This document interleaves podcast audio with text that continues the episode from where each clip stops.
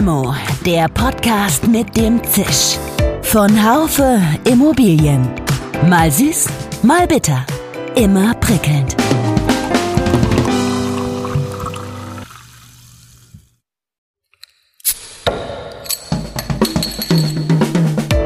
Limo, der Podcast mit dem Zisch. Von Haufe Immobilien. Mal süß, mal bitter. Immer prickelnd. Hallo und herzlich willkommen zur neuen Folge von Limo, dem Podcast von Haufe Immobilien. Heute diskutieren wir ein Thema, das das Immobiliengeschäft alltäglich beherrscht, jedoch manchmal nicht ganz einfach zu fassen ist. Nein, es geht nicht um Investment, Bau oder Projektentwicklung, sondern um ein anderes Herzstück der Immobilienwirtschaft, um das Betreiben von Immobilien. Wir nehmen heute die ewige Gratwanderung zwischen Facility und Property Management unter die Lupe. Wie die Abgrenzung zwischen Facility und Property Management derzeit zu beschreiben und auch zu beurteilen ist, möchte ich mit einem ausgewiesenen Kenner dieser Materie besprechen. Mein heutiger Limogast ist Dr. Martin Sobol. Er ist Geschäftsführer der Pretium Plus Real Estate Management GmbH. Das Unternehmen hat sich Real Estate Management für anspruchsvolle Wohn-, Büro- und Geschäftsimmobilien auf die Fahnen geschrieben. Im Fokus seiner Tätigkeit stehen Immobilien von Family Offices, kommunale oder Konzernimmobilien und Immobilien institutioneller Anleger. Neben Werterhalt und Steigerung treten nun auch verstärkt ESG-Ziele in den Fokus ihrer aktuellen Dienstleistungen. Die besondere Kunst besteht laut Martin Sobol darin, materielle und immaterielle Risiken transparent und beherrschbar zu machen.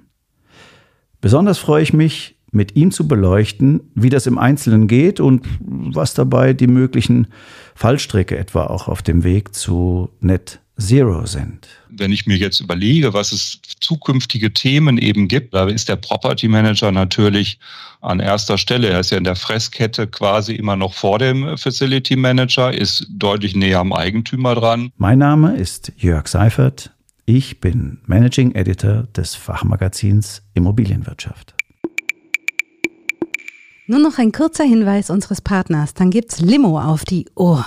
Unser heutiger Werbepartner ist die Bayern LB, der starke Immobilienfinanzierer mit Beratungskompetenz in allen Assetklassen. Gemeinsam mit ihren Töchtern bringt die Bayern LB für jedes Projekt in der Immobilienbranche das richtige Team an den Start. Kunden profitieren dabei von einem breiten Leistungsspektrum entlang der kompletten Wertschöpfungskette. Von der Erschließung bis hin zur Mezzaninbeteiligung, von der Finanzierung und Bewertung bis hin zu Asset- oder Facility Management. Mehr zum 360 Grad Real Estate Angebot der Bayern LB unter bayernlb.de slash Immobilienkompetenz.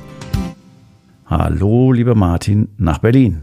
Hallo Jörg und Grüße zurück. du steckst in Berlin, ne? du bist ja auch viel unterwegs, aber heute ja, doch aus Berlin. Genau, ich sitze jetzt gerade in meinem Büro hier am Gendarmenmarkt und äh, habe die Fenster mal zugemacht, weil gegenüber ist die Hochschule für Musik und manchmal trällern die dann doch irgendwas aus der Zauberflöte oder so. Und das wollte ich euch jetzt nicht zumuten. Auch so ein bisschen Zauberflöte im Hintergrund. Das verkraften auch unsere Limo-Hörerinnen und Hörer. Aber erzähl, wie, wie geht's? Wie steht's bei dir? Ist dir altem Hasen im Geschäft heute schon was Neues untergekommen zum Thema Facility oder Property Management? Ich bin ja eigentlich immer froh, wenn es da nicht so viel Neues gibt, aber das beherrschende Thema in Berlin ist natürlich im Moment zu dem zu dieser ganzen äh, Thematik dieser Volksentscheid, Enteignung, Deutsche Wohnen und Co. Ähm, ich sag mal, auch wenn niemand glaubt, dass das irgendwie umgesetzt wird, hat es natürlich schon, schon Signale gesetzt und natürlich auch die eine oder andere hämische Diskussion in Gang gesetzt und ich denke immer, ob es nicht geradezu ein Glücksfall für die Unternehmen wäre, wenn sie enteignet würden, zumindest hier in Berlin. Äh, weil wenn man die Immobilien kennt, äh, dann weiß man auch, na, also über kurz oder lang sind das vielleicht sogar solche gestrandeten Immobilien. Und äh, so eine Enteignung würde mich vielleicht davor auch schützen, da so Wertverluste hinzunehmen. Denn diese Immobilien sind ja alle in einem unglaublich schlechten Sanierungszustand und äh, angenommen, da müssten jetzt wirklich diese Ziele in, in kurzer Zeit umgesetzt werden. Hier 30 Prozent Energieperformance, Verbesserung durch Sanierung oder diese ganzen ESG-Reporting-Geschichten. Ähm, da weiß ich nicht, ob die Unternehmen nicht tatsächlich froh sind, wenn sie diese ähm, Immobilien loswerden. Ob dann allerdings die öffentliche Hand, die es ja dann auch tun müsste, weil die könnten sich ja dann auch den Sätzen nicht verschließen, ob die es jetzt besser machen das möchte ich dann mal in, in Zweifel ziehen und ob sich dann die Zahlen möglicherweise, die da gerechnet worden sind, auch nochmal stark verändern würden. Ähm, da gehe ich eigentlich mal von aus. Also ähm, ein Teil der Immobilien äh, ist ja da äh, bereits verkauft worden an die öffentliche Hand. Das machen jetzt dann eben die die äh, Wohnungsbauunternehmen dann hier in Berlin, die öffentlichen, und haben das übernommen. Aber ob sie so einen großen Bestand von, ich weiß gar nicht, 250.000 Wohnungen, die da ja ins, äh, ja, in, in Abrede stehen. Äh, und das dann mit den, mit den kommenden Themen, ich würde mal sagen, da wäre die öffentliche Hand überfordert. Und äh, wir schauen aber jetzt mal, wie sich das in Berlin entwickelt. Okay, ich meine, das war jetzt äh, sehr aus, aus Eigentümersicht gesprochen. Wir wollen uns ja heute ein bisschen um eine andere Sichtweise eben der Sichtweise des, des Property oder Facility Managers äh, nähern. Ich meine, die hätten wahrscheinlich auch alle Hände voll zu tun, die ganzen Bestände in Schuss zu halten oder zu bringen. Aber äh, sag doch mal aus, aus deinem Erleben, wenn, wenn du einen Auftrag annimmst, wo ziehst du da die Trennlinie zwischen Facility und Property Management? Generell würde ich erstmal sagen, äh, was, was ich nicht machen, machen würde oder machen wollte. Das ist auf jeden Fall technische und infrastrukturelle Leistungen äh, disponieren, durchführen und rechtssicher dokumentieren. Da würde ich immer sagen, das will ich auf gar keinen Fall machen. Aber alles andere, alles andere, sag ich mal, könnte ich mir auch im Property Management vorstellen. Ähm, wenn du dich erinnerst, wir hatten ja früher oft über diese dritte Säule Facility Management gesprochen, also das kaufmännische Facility ja. Management neben dem technischen und dem infrastrukturellen. Ich glaube, das spielt bei heutigen FM-Aufträgen kaum noch eine Rolle. Ja, also kaufmännisches Facility Management ist immer heute Property Management. Ja, also das würde, würde kaum noch jemand, zumindest von den Großen, einem Facility Manager geben. Also hier hat sicherlich die FM-Branche einiges verschlafen an der Stelle. Okay. Und die Themen, die die Facility Manager heute so diskutieren nebenbei, die stelle ich mir eigentlich eher beim Property Manager vor. Also sei es jetzt Innovationsmanagement, also was Prozesse und Systeme angeht. Da würde ich den, den Property Manager auch immer in der führenden Rolle sehen. Äh, was wir vorhin schon angesprochen hatten, das ganze ESG-Reporting-Thema, äh, dann aber auch ähm, was da dranhängt, natürlich die systematische Datensammlung, Aufbereitung, aber auch Datenanalysen. Auch das würde ich eher beim Property Manager sehen, wobei der FMler da natürlich der Datenlieferant irgendwie sein muss.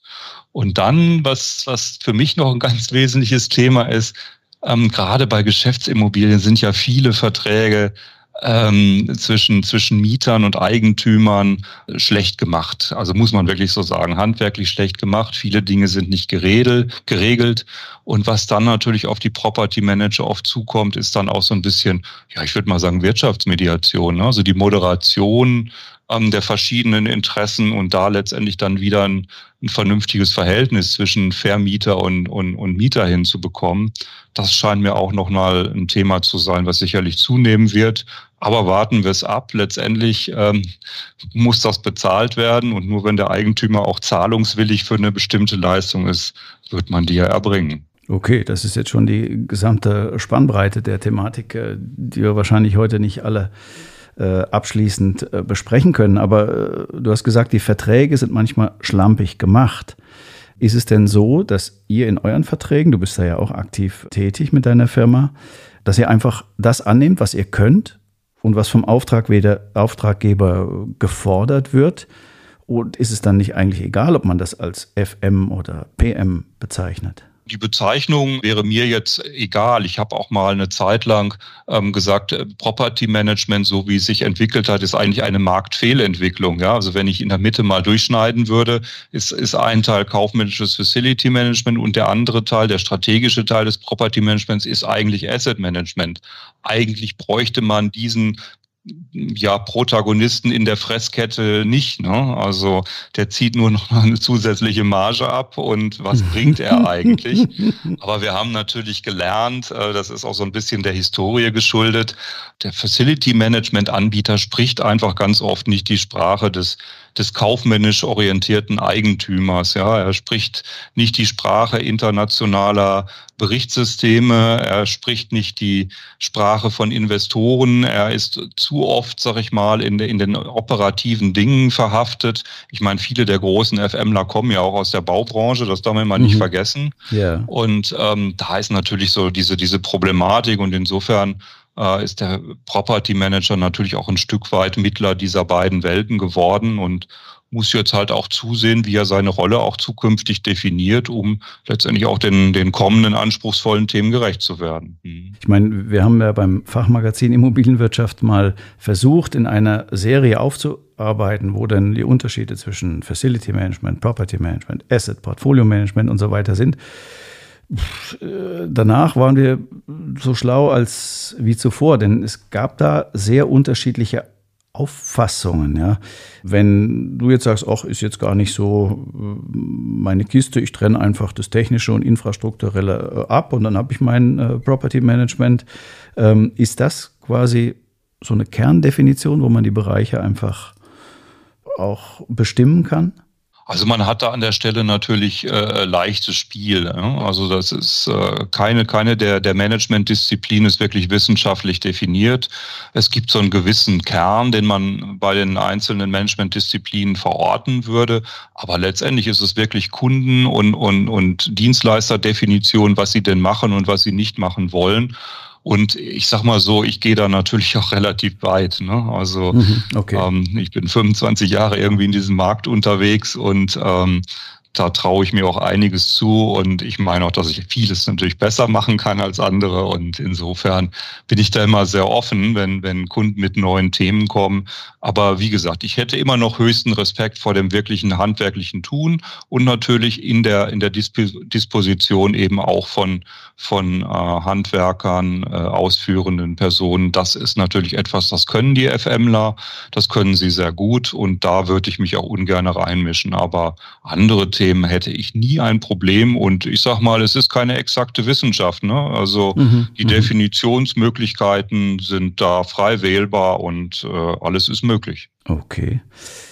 Ja, alles ist möglich. Ähm, ist schön, wenn also jetzt das jetzt gar nicht so wichtig ist, äh, das voneinander zu unterscheiden, sondern das zwischen Kunde und Dienstleister ausgehandelt werden kann und die Kerne auch einigermaßen klar sind, aber die Schnittstellen, ja, wo sich, was weiß ich, Facility Management, Property Management, Asset Management überlappt, ist ja manchmal auch noch ein Problem. Ähm, hilft da manchmal die Unterscheidung zum Beispiel, was ist Mietersache, was ist Sache des Eigentümers? Wie sieht das in der täglichen Praxis bei dir aus? Gut, das besondere Verhältnis zwischen Mietern und Eigentümern ist nochmal was anderes, aber wenn du jetzt nach explizit diese Schnittstelle Property Management, Facility Management an, ansprichst, da ist für mich natürlich immer das große Abgrenzungsthema die Betreiberverantwortung. Grundsätzlich würde ich ja immer sagen, die Betreiberverantwortung sollte man zusehen, dass die beim, beim Facility Manager, der quasi operativ äh, in der Wartung, in der Instandsetzung und in, äh, Inspektion von, von Anlagen, Gebäudeteilen etc. steckt, dass die dort ähm, angesiedelt ist. Aber wenn ich mir jetzt die Vertragskonstrukte angucke, ja, der Property Manager wird oftmals äh, über bestimmte Service Level Agreements gebunden vom Eigentümer, äh, trifft dann aber letztendlich auf einen FMler, der irgendwie mit traditionellen Leistungsverzeichnissen seiner Zeit äh, gebunden worden sind, die wir dann quasi übernehmen müssen. Also da stimmt schon was in der Vertragskette nicht. Und da habe ich natürlich ein Problem. Wie stelle ich als Property Manager ähm, die Dokumente, zum Beispiel die rechtssichere Dokumentation, die ja ein wesentlicher Bestandteil auch der Wahrnehmung der Betreiberverantwortung ist sicher, äh, wenn, wenn dem Facility Manager das gar nicht in die Verträge geschrieben worden ist, zum Beispiel. Ja. Okay. Und äh, das sind natürlich so die Themen, die an der Stelle da so ein bisschen drücken. Da würde ich immer gerne eine Grenze machen. Betreiberverantwortung beim Facility Manager, der Property Manager äh, verantwortlich für die die Auswahl des richtigen Facility Managers und ähm, eben auch ein Stück weit vielleicht Kontrolleur ähm, der, der rechtssicheren Dokumentation. Und dann wäre da für mich Schluss. Die andere Thematik, die du angesprochen hast, diese Problematik zwischen äh, Eigentümern und Mietern. Ähm, ich sage mal, im Mietwohnungsmarkt ist das ja nicht so ein großes Problem. Da ist eben vieles juristisch ähm, äh, durch, den, durch, den, äh, durch die Rechtsprechung oder durch den Gesetzgeber eigentlich geregelt. Aber im Gewerbemietrecht, da hast du natürlich alle Spielräume äh, eröffnet. Ich sag mal, nur was, was irgendwie sittenwidrig ist, wird da nicht vereinbart. Und ähm, wenn ich da mal ein Beispiel gebe, diese Dach- und Fachklausel zum Beispiel, die ist äh, so ein Thema, die zwischen, zwischen äh, Eigentümern, also Vermietern und Mietern eigentlich immer eine Rolle spielt, ähm, weil auch da äh, ja, agieren wir wieder mit einem Begriff, der juristisch nicht wirklich äh, festgesurrt ist. Da gibt es ein bisschen Rechtsprechung zu und ansonsten ist da auch alles möglich. Was ist jetzt eigentlich Dach und Fach und ähm, was muss der Mieter machen und was muss der Eigentümer machen? Eben kenne ich auch nicht. Dach- und Fachklausel ist mir auch neu, muss ich ehrlich sagen. Das äh, weiß ich nicht. Kannst du das kurz erklären? Man geht oft davon aus, dass quasi der Eigentümer eigentlich für alles das zuständig ist, was jetzt die bauliche Konstruktion eines Gebäudes ähm, umfasst. Ja, also die Tragfähigkeit, Statik, Dach und solche Sachen. Äh, und äh, der Eigentümer eben alles, was in dem Gebäude ist. Ja, und dann, geht schon los. Ist jetzt der Putz auf der Wand Eigentümer oder Mietersache? Der Putz auf der Wand ist für die Tragfähigkeit des Gebäudes jetzt irgendwie nicht erforderlich. Also könnte man das auch dem Mieter zuschlagen äh, oder die Fahrbahndecke in der Tiefgarage. Ja, also die Tiefgarage ist natürlich, wenn sie unter dem Gebäude ist, für die Stabilität des Gebäudes erforderlich. Insofern eindeutig Eigentümer, aber die Fahrbahndecke, die der Mieter ja durch die Nutzung abnutzt, muss er die dann irgendwann sanieren oder ist es Eigentümersache? Und das sind dann so die Sachen, wenn die vertraglich nicht klar geregelt sind und da einfach nur steht, Eigentümer macht Dach und Fach und Mieter eben andere Sachen, ähm, dann gibt es da Konflikte und das ist natürlich ein herrliches Feld auch für den Property Manager, der da dann moderierend äh, ähm, oder Mediationsverfahren letztendlich auch die Parteien zusammenbringen können. Mhm. Und machen wir uns nichts vor, da ist natürlich auch immer noch viel Interessensausgleich ähm, notwendig. Ne? Also da sind viele Protagonisten rund um so eine Immobilie. Da ist der Eigentümer, da ist der Investor, da sind die Mieter, da ist der Facility Manager, da sind, keine Ahnung, äh, mittlerweile ja auch Behörden. Die Gesellschaft hat bestimmte Ansprüche an Immobilien. Wer, wer koordiniert, wer moderiert das eigentlich? Wer sucht da den Ausgleich? Eine schöne Rolle für einen Property Manager, finde ich. Okay, ja, das hört sich an wie etwas, was äh, ja, den Property Manager von heute schon ganz schön fordert. Ja? Wenn ich mir das alles so vorstelle, was er da alles äh, moderieren soll, vielleicht muss er auch noch nachverhandeln, wenn das nicht richtig äh, ausgehandelt ist äh, und so weiter. Eine Sache wollte ich noch mal fragen zum Thema rechtssicheres äh, Dokumentieren. Passiert sowas nicht auch in den CAFM-System, also in den computergestützten Facility Management Systemen. Denn dass diese Schnittstelle zumindest funktioniert, ist ja eigentlich ein Muss. Wie sieht das deiner Erfahrung nach in der Praxis aus? Grundsätzlich, die meisten führenden CFM-Systeme könnten das, ja. Also, dass ich da natürlich meine Prüf- und, und Wartungsdokumentation ähm, vernünftig ablege, ähm, damit quasi auch die rechtssichere Dokumentation ähm, sichergestellt habe. Ähm, das Problem ist letztendlich nur, also ich treffe oft oder sehr, sehr oft auf Facility Manager, die zwar irgendwas wie ein CRFM-System ähm, in, in Betrieb haben, aber also das auch wirklich sehr, sehr rudimentär oft nur nutzen, ähm, Dokumentation gerne auch mal ähm, bei, beiseite lassen. Und da ist natürlich immer ähm, auch, auch ein gewisses Konfliktfeld zwischen Property und Facility Management. Also dass man zum Beispiel, ich könnte es mir vorstellen, wirklich so ein Portalzugang auch zum, zum CFM-System des ähm, des Facility Managers hat, um wirklich auch als Property Manager äh, ein Stück weit kontrollieren zu können, ist rechtssicher dokumentiert und gegebenenfalls auch Hinweise geben zu können. Ähm, das findet man so gut wie nie in der Praxis. Ja, also man läuft diesen Dokumentationen immer hinterher und wenn von diesen zu dokumentierenden, betreiberverantwortungsrelevanten Dingen auch noch ein Teil beim Mieter liegt, dann hat man ganz verloren quasi. Ja, dann Ne? Also vom Mieter irgendwas zu bekommen, ist dann nochmal richtig schwer. Mhm. Aha. Das wundert mich jetzt ein bisschen, weil ähm, ich kenne ja auch den Markt für CRFM-Systeme so ein bisschen und äh, die erhoffen sich ja auch durch verstärkte Dokumentationspflichten, also nicht nur durch die Betreiberverantwortung, vielleicht auch jetzt durch Wege zu Net Zero und so weiter. Mm, die hoffen ja, dass sie da wichtiger werden innerhalb der IT-Landschaft eines äh, Immobilienunternehmens und vielleicht sogar zum führenden IT-System werden. Gibt es da eine Chance deiner Meinung nach dafür?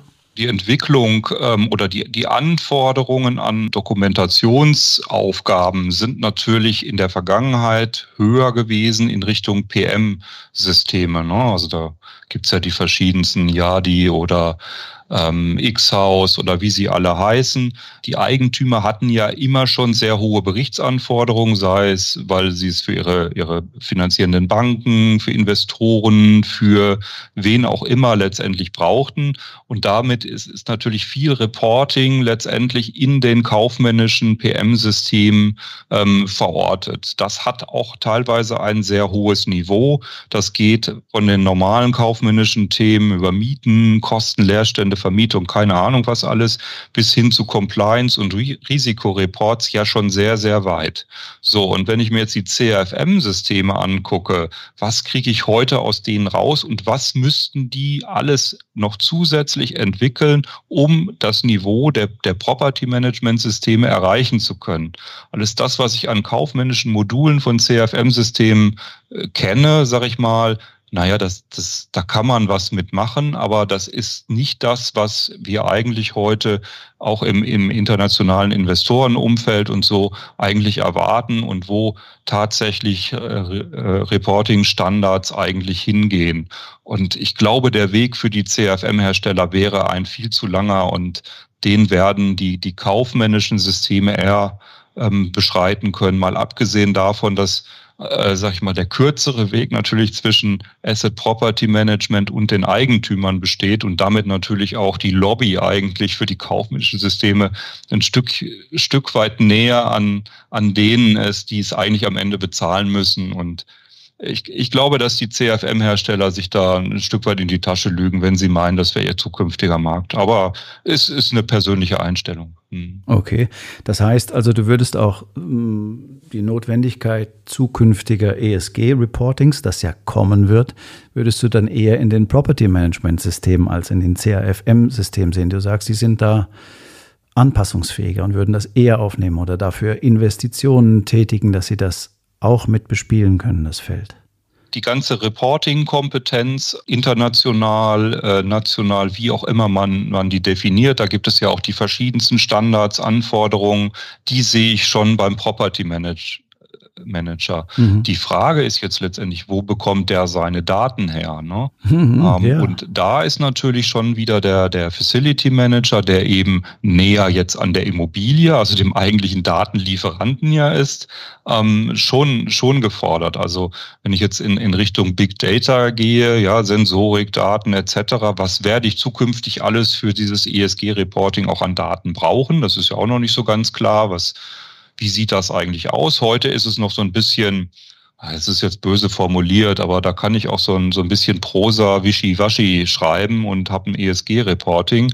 Ähm, das wird ja zukünftig doch deutlich härter werden, wo ich dann, dann harte Zahlen, Daten, Fakten liefern muss. Und da sehe ich schon den, den äh, FMler, dass er diese Daten einzusammeln hat. Aber ich glaube, die Aufbereitung, ähm, die, die Darstellung, die, auch die Analyse, die Ableitung von Empfehlungen aus diesen Daten, das sehe ich schon eher beim Property Manager, weil er einfach diese Kompetenz schon, schon immer mitgebracht hat. Ne? Okay, interessant. Ja. Ich hätte jetzt gedacht, dass gerade auch eben der Property Manager ähm, auch Datensammler werden können. Aber vielleicht ist das wirklich nur die, wie soll ich sagen, dann äh, die, die Plattform, die dann alles einsammelt, was eben auch im FM an Daten anfällt, weil es ist ja, gibt ja die Ansicht, aller Erwartung nach, dass zukünftig nicht mehr mit der Immobilie selbst oder mit den Dienstleistungen um sie herum, sondern eben mit den Daten, die in einer Immobilie anfallen, das meiste Geld verdient werden wird. Ja, und äh, da denke ich, muss man sich ja irgendwie schon positionieren dazu. Wen siehst du da besser aufgestellt? Ich meine, dein ganzes Credo geht in Richtung Property Management, sehe ich auch. Ähm, aber hat da nicht auch der Facility Manager eine Chance? Natürlich hat der Facility Manager eine Chance und, und er ist ja auch der, der die Hand auf der Immobilie hat und, und sie am besten kennt und natürlich auch derjenige sein muss, der diese Daten einsammelt.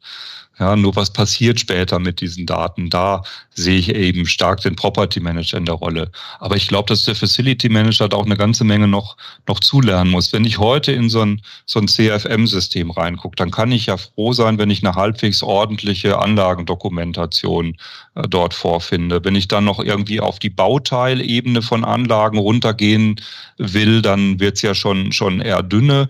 Und wenn ich mir jetzt vorstelle, in der Zukunft brauche ich noch mal ganz, ganz andere Daten zum Gebäude. Da brauche ich vielleicht noch irgendwie, welche Baustoffe sind da verbaut, ja. Ähm, äh, na, was, was für Leitungstypen liegen irgendwo und so, da wird es doch schon, schon schwach. Ne? Ja. Äh, der Facility Manager hat bislang die Daten gesammelt, die er für seine eigene Arbeit brauchte. Ne? Also was braucht er letztendlich, damit seine Handwerker letztendlich im Gebäude arbeiten können?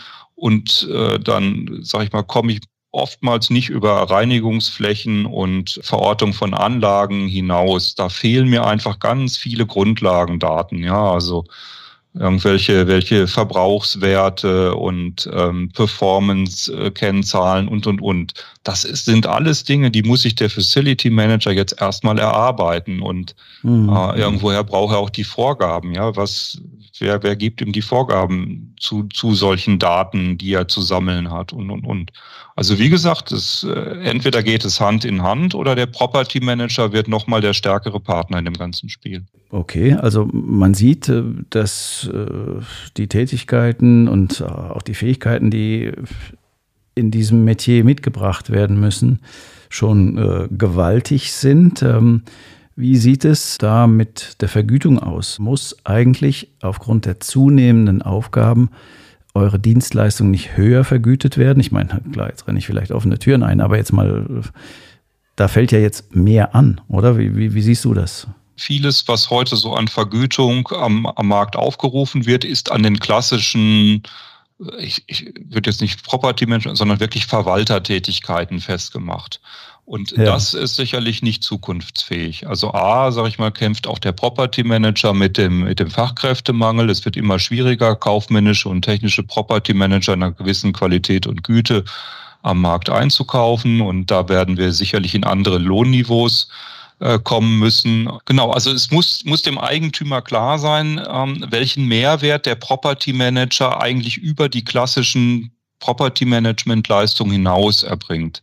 Ja, also das, das muss auch bei ihm als Problem aufschlagen. Also dieses ESG-Reporting muss ihm wichtig werden zum Beispiel. Ja.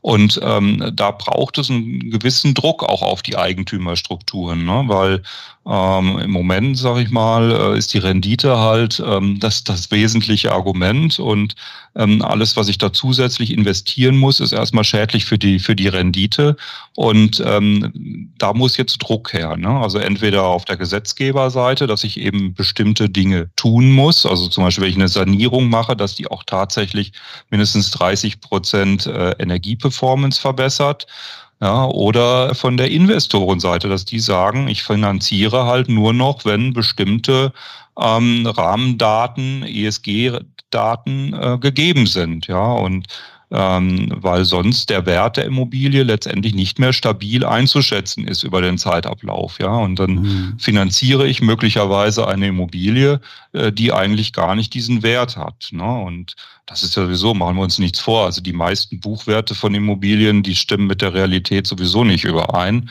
Ähm, okay. Also da wurde immer schon, ähm, sag ich mal, kräftig gedreht. Und das kann jetzt natürlich nochmal ein richtig großer Hebel werden, wenn ich jetzt mir wirklich mal eine Immobilie angucke und die nicht mehr nur über Mieteinnahmen irgendwie versuche zu bewerten, sondern eben auch, äh, wie sie letztendlich äh, ESG-mäßig dasteht. Und dann sieht das ganze Thema schon anders aus. Und ob ich dann die Finanzierung für diese Immobilie dann noch so bekomme, ich sag mal, der Druck, den müssen die erstmal aushalten. Und ich glaube, die, die heute pfiffig unterwegs sind in, in der Eigentümerschar, ähm, die haben das schon im Blick. Also was muss ich wirklich investieren, um die Zukunft meistern zu können? Und werden jetzt alles dran setzen, um bestimmte Immobilien auch loszuwerden, weil die einfach gar nicht wirtschaftlich in die Zukunft zu übertragen sind. Wenn ich dann noch in so einem schwierigen Markt wie Berlin bin, ja, ähm, dann kann ich eigentlich nur froh sein, wenn ich enteignet werde. okay, ich meine, du hattest am Anfang ja auch äh, von den gestrandeten Immobilien gesprochen. Ähm, mhm. Ist so ein, äh, der Property Manager ist ja eigentlich, wie man jetzt sieht, Dreh- und Angelpunkt im Betrieb einer Immobilie auch. Und ähm, ist der nicht auch angesichts zunehmender ESG-Anforderungen, die auf die Branche zukommen werden, nicht die Institution im Gebäude, die, die absolut notwendig ist, um solche Stranded Buildings im Portfolio zu vermeiden? Also erstmal ist es ja so, äh, ich, ich glaube, dass kaum jemand sich solche schwachen Immobilien heute noch ins Portfolio holt. Also dann, sage ich mal, lebt er wirklich fernab von dem, was im Moment am Markt ist. Wichtiger ist ja, wie gehe ich eigentlich mit meinem Bestandsportfolio um? Was habe ich da an Immobilien drin? Das ist natürlich etwas, was eigentlich klassischerweise Asset Management Aufgabe ist, mhm. ähm, dieses Portfolio zu bewerten. Äh, ja, welche Assets äh, bleiben drin, welche sollten rausgehen ähm, aber da, sage ich mal, kann der Asset Manager auch wieder nur so weit agieren, wie ihm der Property Manager unter Rückgriff auf Daten des Facility Managers letztendlich die Möglichkeiten zur Analyse auch gibt. Ne? Und äh, da schließt sich jetzt letztendlich wieder diese, diese Kette. Ne? Also Facility, Property, Asset Management, die müssen schon zusammenspielen. Und gerade äh, die Identifizierung und möglicherweise auch Aussonderung von, von diesen gestrandeten Immobilien, ich finde diesen Begriff äh, ein bisschen bisschen seltsam eigentlich, aber egal, er hat sich ja so etabliert. Ja. Ähm, das wird, wird eine, eine, große Herausforderung sein und nicht, nicht äh, langfristig, sondern das ist jetzt etwas, was aktuell schon läuft in, in vielen großen Immobilienunternehmen und sicherlich ähm, ein ganz, ganz aktuelles Thema eigentlich darstellt. Man redet nur nicht gerne drüber, weil man ja vielleicht auch noch einen Dummen findet, der so eine gestrandete Immobilie dann doch kauft, weil er nicht aufpasst. Ne?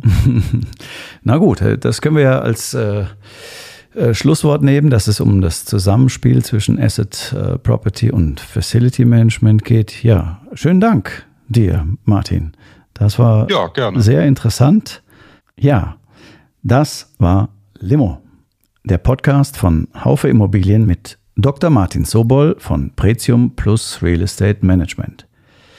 Ich habe mich noch einmal mehr vergewissert, wie komplex die Tätigkeit eines Property Managers eigentlich ist. Ich habe auch aus dem Gespräch gelernt, ja, dass es schon gern Definitionen des Arbeitsbereiches gibt, dass die Ränder aber ausfransen und mit Facility Management und Asset Management sich teilweise überlappen. Ich fand jetzt besonders äh, interessant, dass der Property Manager in der Fresskette vor dem Facility Manager gesehen wurde. Das fand ich jetzt echt auch eine interessante Aussage und dass der Property Manager mitverantwortlich ist für die Auswahl des richtigen FMlers und dem ein bisschen über die Schulter gucken muss und so. Das fand ich wirklich auch mal eine bestimmte Sichtweise auf das Wirtschaften. Ja, schönen Dank dafür. Und vielen Dank fürs Zuhören, liebe Limo-Fans. Ich hoffe, Sie hatten auch diesmal einige Aha-Momente. Limo gibt es übrigens jeden Montag mit einer neuen Folge ab 8 Uhr auf allen üblichen Podcast-Kanälen. Mit Dank auch an das gesamte Podcast-Team verabschiede ich mich vom Limo-Mikrofon. Tschüss und bis zum nächsten Mal. Ihr Jörg Seifert. Schön, dass Sie dabei waren. Bis zur nächsten Folge von Limo, dem Podcast mit dem Zisch von Haufe Immobilien. Um keine Folge zu verpassen, abonnieren Sie doch einfach den Podcast in Ihrer Podcast-App. Schön, dass Sie dabei waren. Bis zur nächsten Folge von Limo, dem Podcast mit dem Zisch von Haufe Immobilien. Um keine Folge zu verpassen, abonnieren Sie doch einfach den Podcast in Ihrer Podcast-App.